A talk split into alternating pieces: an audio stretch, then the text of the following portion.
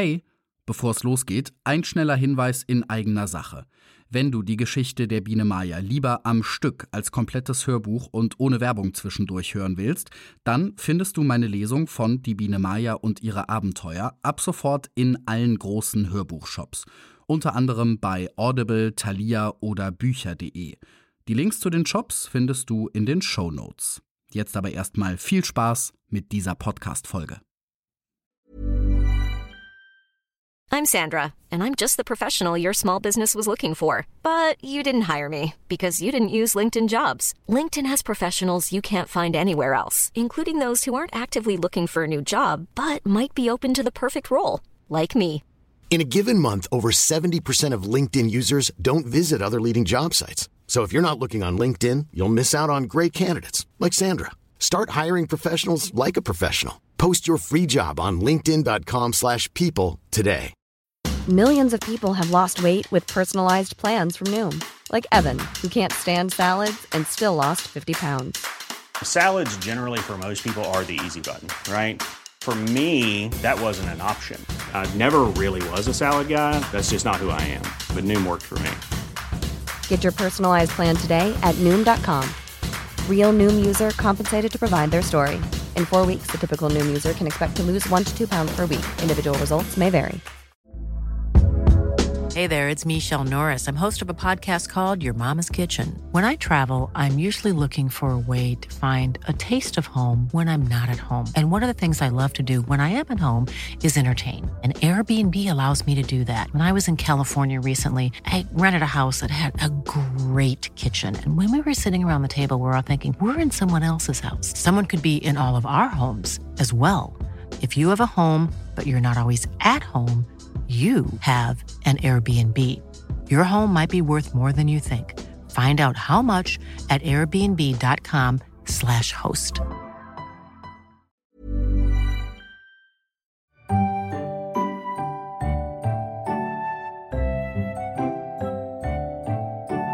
Waldemar Bonsels Die Biene Maya und ihre Abenteuer. Gelesen von Stefan Krombach.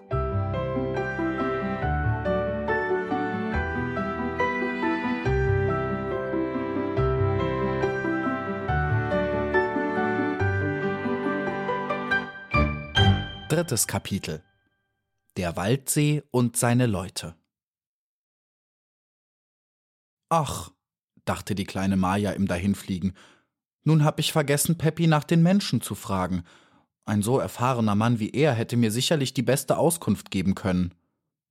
Aber vielleicht würde sie heute noch selbst einem Menschen begegnen. Voll Unternehmungslust und Frohsinn ließ sie ihre blanken Augen über das weite bunte Land schweifen, das sich unter ihr in seiner sommerlichen Pracht ausbreitete. Sie kam an einem großen Garten vorüber, in dem es von tausend Farben leuchtete. Es begegneten ihr vielerlei Insekten, die ihr Wandergrüße zuriefen und frohe Fahrt und gute Ernte wünschten. Jedes Mal, wenn sie einer Biene begegnete, schlug anfänglich ihr Herz ein wenig, denn sie fühlte sich in ihrer Untätigkeit doch etwas schuldig und fürchtete sich, Bekannte zu treffen. Aber sie merkte bald, dass die Bienen sich weiter nicht um sie kümmerten. Da sah sie plötzlich den blauen Himmel in unendlicher Tiefe unter sich leuchten. Sie dachte zuerst in großem Schrecken, sie wäre vielleicht viel zu hoch geflogen und hätte sich im Himmel verirrt, aber da sah sie, dass sich am Rande dieses unterirdischen Himmels die Bäume spiegelten und sie erkannte zu ihrem Entzücken, dass es ein großes, stilles Wasserbecken war, das blau und klar im ruhigen Morgen dalag. Sie ließ sich voll Freude bis dicht auf die Oberfläche nieder und konnte nun sich selbst im Spiegelbild im Wasser fliegen sehen. Sie sah ihre hellen Flügel wie reines flimmerndes Glas blinken, gewahrte, dass ihre Beinchen richtig am Körper lagen, wie Cassandra es sie gelehrt hatte, und sah die schöne Goldfarbe ihres Körpers im Wasser scheinen. Es ist wirklich eine Wonne, so über eine Wasserfläche dahin zu fliegen, jubelte sie. Sie erblickte große und kleine Fische, die in der hellen Flut dahinschwammen oder ganz ruhig darin zu schweben schienen. Maja hütete sich wohl, ihnen zu nahe zu kommen, denn sie wusste, dass ihr vom Geschlecht der Fische Gefahr drohte. Als sie am anderen Ufer des Sees anlangte, lockte das warme Schilf sie und die riesengroßen Blätter der Seerosen, die wie grüne Teller auf dem Wasser lagen. Sie wählte eines der verborgensten Blätter, über dem die hohen blanken Schilfhalme sich in der Sonne wiegten und das selbst beinahe ganz im Schatten lag. Nur ein paar runde Sonnenflecke lagen darauf, wie Goldmünzen. Herrlich, sagte die kleine Biene, also wirklich ganz herrlich. Sie begann sich ein wenig zu säubern, indem sie mit beiden Armen hinter ihren Kopf griff und ihn etwas nach vorn zog, als ob sie ihn abreißen wollte. Aber sie hütete sich zu festzuziehen, es handelte sich nur darum, den Staub zu entfernen. Dann strich sie mit den Hinterbeinchen über die Flügeldecken, so dass sie sich nach unten bogen und wundervoll blank wieder in ihre alte Lage zurückschnellten. Da kam ein kleiner stahlblauer Brummer zu ihr, ließ sich neben ihr auf dem Blatt nieder und schaute sie erstaunt an. Was wollen Sie hier auf meinem Blatt? fragte er. Maja erschrak. Man wird sich doch wohl einen Augenblick ausruhen dürfen, sagte sie. Sie erinnerte sich, dass Cassandra ihr mitgeteilt hatte, dass das Volk der Bienen überall in der Insektenwelt in großem Ansehen stehe. Nun wollte sie einmal eine Probe machen, ob es ihr gelänge, sich in Respekt zu setzen. Aber ihr Herz klopfte doch etwas, weil sie sehr laut und entschieden geantwortet hatte. Der Brummer erschrak in der Tat sichtlich, als er merkte, dass Maja nicht willens war, sich etwas vorschreiben zu lassen. Mit verdrossenem Summen schwang er sich auf einen Schilfhalm, der sich über das Blatt neigte, auf dem Maja saß, und sagte um vieles höflicher von oben herunter aus dem Sonnenschein Sie sollten lieber einiges arbeiten, wie es sich für Sie gehört. Aber wenn Sie der Ruhe bedürfen, immerhin, ich werde hier warten. Es sind doch wirklich Blätter genug da, meinte Maja. Alles vermietet, sagte er. Man ist heutzutage froh, wenn man ein kleines Grundstück sein eigen nennt. Wäre mein Vorgänger nicht vor zwei Tagen vom Frosch gefangen worden, so hätte ich heute noch keine rechte Unterkunft. Immer bald hier, bald dort zu übernachten, hat viel gegen sich. Es hat halt nicht jeder ein so geordnetes Staatswesen, wie Sie es pflegen. Übrigens, mein Name ist Hans Christoph, mit Verlaub, mich Ihnen vorzustellen. Maja schwieg und dachte mit Schrecken darüber nach, wie furchtbar es sein müsse, in die Gewalt des Frosches zu geraten. Gibt es in diesem Gewässer viele Frösche? Fragte sie den Brummer und setzte sich genau in die Mitte des Blattes, damit man sie vom Wasser aus nicht erblickte. Der Brummer lachte. Geben Sie sich keine Mühe, spottete er. Der Frosch kann Sie von unten sehen, wenn die Sonne leuchtet, weil das Blatt dann durchscheint. Er sieht ganz genau, wie Sie auf meinem Blatt sitzen.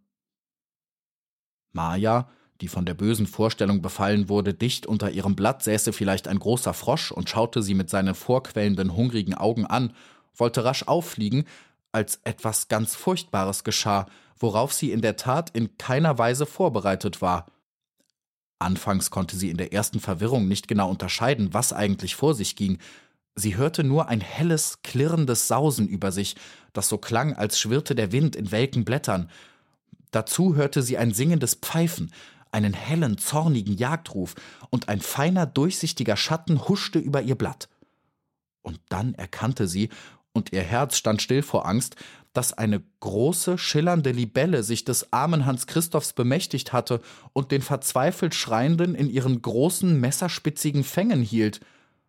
Sie ließ sich mit ihrer Beute auf dem Schilfhalm nieder, der sich unter ihrer Last etwas niederbeugte, so dass Maja die beiden über sich schweben sah und zugleich das Spiegelbild im klaren Wasser. Hans Christophs Geschrei zerriss ihr Herz. Ohne Besinnen rief sie laut Lassen Sie sofort den Brummer los, wer immer Sie sein mögen. Sie haben nicht das geringste Recht, in so eigenmächtiger Weise in die Gewohnheiten anderer einzugreifen. Die Libelle ließ den Brummer aus ihren Fängen, hielt ihn aber sorgfältig mit den Armen fest und drehte den Kopf nach Maja um. Maja erschrak sehr über die großen ernsten Augen der Libelle und über die bösen Beißzangen, die sie hatte. Aber das Glitzern ihrer Flügel und ihres Leibes entzückte sie. Es blitzte wie Wasser, Glas und Edelsteine. Nur die ungeheure Größe der Libelle entsetzte sie. Sie begriff ihren Mut nicht mehr und begann auf das heftigste zu zittern. Aber die Libelle sagte ganz freundlich Kind, was ist denn mit Ihnen? Lassen Sie ihn los, rief Maja, und in ihre Augen kamen Tränen. Er heißt Hans Christoph. Die Libelle lächelte. Weshalb denn, Kleine? fragte sie und machte ein interessiertes Gesicht, das aber einen Ausdruck von großer Herablassung hatte. Maja stotterte hilflos. Ach, er, er ist doch ein so netter, sauberer Herr und, und, und hat Ihnen, so viel ich weiß, nichts zuleide getan. Die Libelle sah Hans Christoph nachdenklich an. Ja, er ist ein lieber kleiner Kerl, antwortete sie zärtlich und biss ihm den Kopf ab. Maja glaubte die Besinnung zu verlieren, so sehr erschütterte sie dieser Vorgang. Sie konnte lange kein Wort hervorbringen und musste nun voll Grauen die krachenden und knuspernden Laute hören, unter denen der Körper des stahlblauen Hans Christoph über ihr zerlegt wurde. Stellen Sie sich doch nicht an, sagte die Libelle mit vollem Mund und kaute weiter. Ihre Empfindsamkeit macht nur geringen Eindruck auf mich. Machen Sie es denn besser? Augenscheinlich sind Sie noch sehr jung und haben sich im eigenen Hause nur wenig umgesehen. Wenn im Sommer das Drohnenmorden in Ihrem Stock beginnt, empört sich die Umwelt nicht weniger, und ich meine mit mehr Recht. Maja fragte Sind Sie fertig da oben? Sie konnte sich nicht entschließen, hinaufzusehen. Ein Bein ist noch da, sagte die Libelle. Schlucken Sie es bitte herunter, dann werde ich Ihnen antworten, rief Maja, die genau wusste, weshalb die Drohnen im Sommer im Bienenstock getötet werden mussten und die sich über die Dummheit der Libelle ärgerte. Aber unterstehen Sie sich nicht, mir auch nur um einen Schritt näher zu treten. Ich würde mich nicht besinnen, unverzüglich von meinem Stachel Gebrauch zu machen. Die kleine Maja war wirklich sehr ärgerlich geworden. Zum ersten Mal erwähnte sie ihren Stachel, und zum ersten Mal freute sie sich dieser Waffe. Die Libelle machte böse Augen. Sie hatte ihre Mahlzeit beendet und saß nun etwas geduckt da, schaute Maja lauernd an und sah aus wie ein Raubtier, das im Begriff ist, sich auf seine Beute zu stürzen.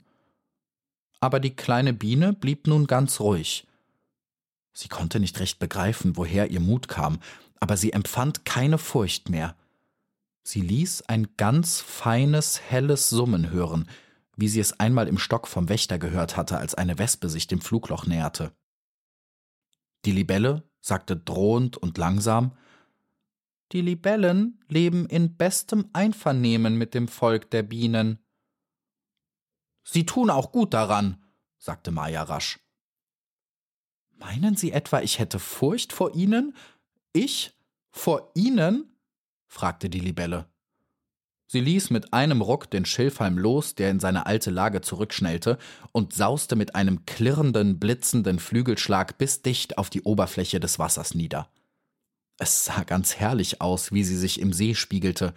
Man glaubte zwei Libellen zu sehen, und beide bewegten ihre gläsernen Flügel so rasch und fein, dass es aussah, als fließe ein heller Silberschein um sie her – es sah so herrlich aus, dass die kleine Maja ihren ganzen Verdruss um den armen Hans Christoph und jede Gefahr vergaß.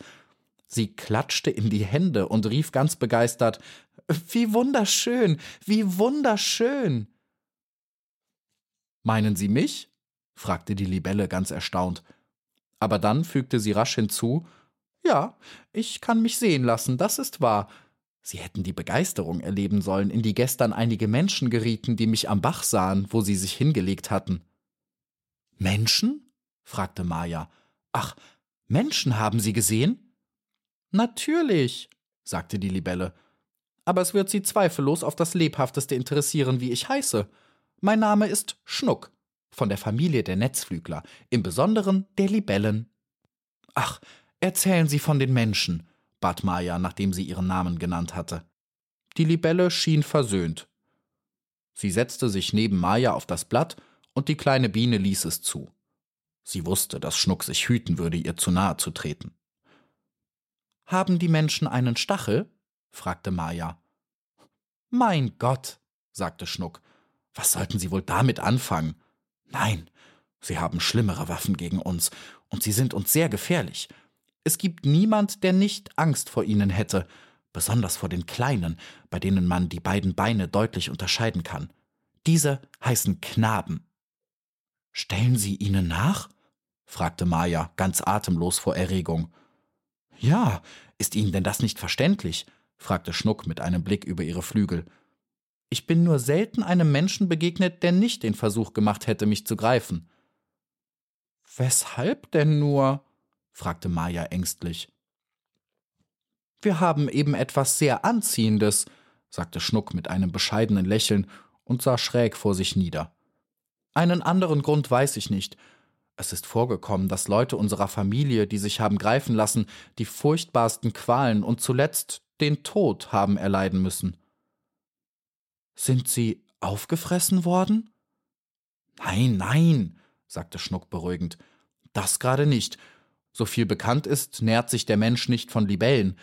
Aber im Menschen leben zuweilen Mordgelüste, die wohl ewig unaufgeklärt bleiben.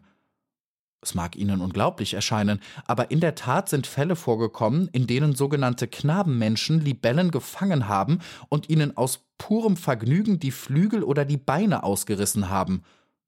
Sie zweifeln? Natürlich zweifle ich daran, rief Maya entrüstet.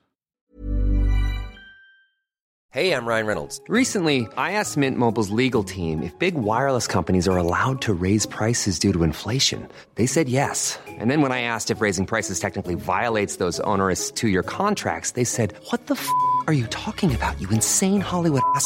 So to recap, we're cutting the price of Mint Unlimited from $30 a month to just $15 a month. Give it a try at mintmobile.com slash switch. $45 up front for three months plus taxes and fees. Promo rate for new customers for limited time. Unlimited more than 40 gigabytes per month. Slows. Full terms at mintmobile.com. Hiring for your small business? If you're not looking for professionals on LinkedIn, you're looking in the wrong place. That's like looking for your car keys in a fish tank. LinkedIn helps you hire professionals you can't find anywhere else, even those who aren't actively searching for a new job but might be open to the perfect role. In a given month, over 70% of LinkedIn users don't even visit other leading job sites. So start looking in the right place. With LinkedIn, you can hire professionals like a professional. Post your free job on linkedin.com slash people today. Schnuck zuckte die glitzernden Achseln. Ihr Gesicht sah ganz alt aus vor Erkenntnis. Ach, wenn man einmal offen sein dürfte, sagte sie, ganz blass vor Traurigkeit. Ich hatte einen Bruder. Er berechtigte zu den besten Hoffnungen, nur war er etwas leichtsinnig und leider sehr neugierig. Er fiel in die Hände eines Knaben, der ihm unversehens ein Netz überwarf, das an einer langen Stange befestigt war. Sagen Sie selbst, wer denkt an sowas? Nein, antwortete die kleine Maja, an so etwas habe ich niemals gedacht. Die Libelle sah sie an. Es ist ihm dann ein schwarzes Seil um die Brust gebunden worden, mitten zwischen seinen Flügeln, so dass er wohl auffliegen, aber niemals entrinnen konnte. Jedes Mal, wenn mein armer Bruder glaubte, seine Freiheit zurückgewonnen zu haben, sah er sich auf die grausamste Weise an jenem bereits erwähnten Seil wieder in das Bereich des Knaben zurückgezerrt. Maja schüttelte nur den Kopf. Man darf es sich gar nicht vorstellen, flüsterte sie traurig. Wenn ich einmal einen Tag nicht daran gedacht habe, so träume ich sicher davon, fuhr Schnuck fort. Es kam damals sehr viel zusammen. Schließlich starb mein Bruder. Schnuck seufzte tief auf. Woran starb er? fragte Maja in aufrichtiger Teilnahme. Schnuck konnte nicht gleich antworten. Große Tränen brachen aus ihren Augen und liefen langsam über die Wangen. Er ist in die Tasche gesteckt worden, schluchzte sie. Das hält niemand aus. Was ist das? fragte Maya ängstlich, die kaum in der Lage war, so viel Neues und Böses auf einmal zu verstehen und zu bewältigen. Die Tasche, erklärte ihr Schnuck, ist eine Vorratskammer, die die Menschen in ihrem äußeren Fell haben. Aber was glauben Sie, dass sonst noch darin war? Oh, in welch furchtbarer Gesellschaft musste mein armer Bruder seine letzten Atemzüge tun. Sie werden niemals darauf kommen. Nein, sagte Maja mit bebendem Atem. Ich werde es nicht. Vielleicht Honig? Nein, nein, meinte Schnuck, sehr wichtig und sehr traurig zugleich. Honig werden Sie selten in den Taschen der Menschen finden. Ich will Ihnen sagen, was darin war. Es war ein Frosch, ein Taschenschwert und eine gelbe Rübe. Nun? Schaurig, flüsterte Maja. Was ist ein Taschenschwert? Es ist gewissermaßen der künstliche Stachel des Menschen. Da ihm die Natur diese Waffe versagt hat, sucht er sie nachzubilden. Der Frosch war Gottlob bereits im Begriff, das Zeitliche zu segnen. Er hatte ein Auge verloren, ein Bein gebrochen und sein Unterkiefer war ausgerenkt. Aber sobald mein Bruder in der Tasche erschien, zischte der Frosch aus seinem schiefen Maul Wenn ich genesen bin, werde ich sie unverzüglich verschlingen. Dabei schielte er mit dem übrig gebliebenen Auge auf den bedauernswerten Ankömmling. Dieser Blick musste in der Dämmerung des Gefängnisses auf das Furchtbarste gewirkt haben. Mein Bruder hat die Besinnung verloren, als er gleich darauf durch eine unerwartete Erschütterung so gegen den Frosch gepresst wurde, dass seine Flügel an dem kalten, nassen Leib des Sterbenden kleben blieben. Oh, man kann keine Worte finden, um dies Elend in der treffendsten Weise zu kennzeichnen. Woher wissen Sie das alles? stotterte Maya aufs äußerste entsetzt. Später warf der Knabe meinen Bruder und den Frosch fort, als er Hunger bekam und die Rübe suchte, um sie zu verzehren. Ich fand sie nebeneinander im Gras liegen, angelockt durch die Hilferufe meines Bruders. Aber ich kam nur noch zeitig genug, um alles zu hören und ihm die Augen zuzudrücken. Er legte seinen Arm um meinen Hals und küsste mich zum Abschied. Dann starb er tapfer und ohne Klage, als ein kleiner Held. Als das letzte Beben seiner zerknitterten Flügel aufgehört hatte, legte ich Eichblätter über ihn und suchte ein erblühtes Männertreu, dessen blaue Blume zu seiner Ehre auf dem Hügel verwelken sollte. Leb wohl, rief ich, schlaf gut, mein kleiner Bruder, und flog in den stillen Abend hinaus, den beiden roten Sonnen entgegen, denn man sah die Sonne zweimal, am Abendhimmel und im See. So traurig und feierlich ist noch niemandem zumut gewesen. Ist Ihnen auch schon etwas Trauriges passiert? Dann erzählen Sie es mir vielleicht ein andermal. Nein, sagte Maja, ich bin eigentlich bis jetzt immer froh gewesen. Da können Sie Gott danken, meinte Schnuck, etwas enttäuscht. Maja fragte nach dem Frosch. Ach so, der, sagte Schnuck. Er erlitt voraussichtlich den Tod, den er verdiente. Wie konnte er nur die Herzenshärtigkeit aufbringen, einen Sterbenden zu ängstigen? Er versuchte damals zu entkommen, aber da sein eines Bein sowohl als auch sein eines Auge völlig außer Tätigkeit gesetzt waren, hüpfte er ununterbrochen im Kreise herum. Es sah außerordentlich komisch aus. So wird der Storch sie bald gefunden haben, rief ich ihm zu, bevor ich davonflog. Der arme Frosch, sagte die kleine Maja. Nun, ich muss doch bitten, meinte die Libelle nicht ohne Entrüstung. Sie gehen zu weit. Einen Frosch bedauern heißt sich in den eigenen Flügel schneiden. Sie sind eine gewissenlose Person, wie mir scheint. Das kann ja sein, antwortete Maja, aber es wird mir sehr schwer, jemanden leiden zu sehen. Oh, tröstete sie Schnuck, das liegt an ihrer Jugend. Sie werden es lernen, nur Mut, meine Freundin. Aber ich muss nun fort in die Sonne. Es ist hier reichlich kühl. Leben Sie wohl. Es klirrte leise, und tausend helle Farben blitzten auf, blasse, liebliche Farben, wie rinnendes Wasser sie hat und klare Edelsteine. Schnuck schwang sich durch die grünen Schilfhalme bis auf die Oberfläche des Wassers, und Maja hörte sie in der Morgensonne singen. Sie lauschte dem feinen Gesang, der etwas von der schwermütigen Süßigkeit eines Volksliedes hatte, und das Herz der kleinen Maja fröhlich stimmte und traurig zugleich.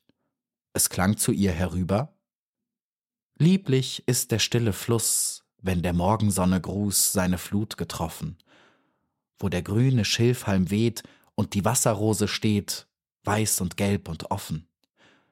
Warmer Duft und Wind und Flut, auf den Flügeln Sonnenglut und im Herzen Freude. Ach, das Leben ist nicht lang, goldener Sommer habe Dank, herrlich ist es heute. Horch, das Lied der Libelle erschallt, rief ein weißer Schmetterling seiner Freundin zu. Sie schaukelten sich dicht an Maya vorüber durch das strahlende Blau des schönen Tags. Da hob auch die kleine Biene ihre Flügel, und mit leisem Summen begrüßte sie den silbernen See zum Abschied und flog landeinwärts davon.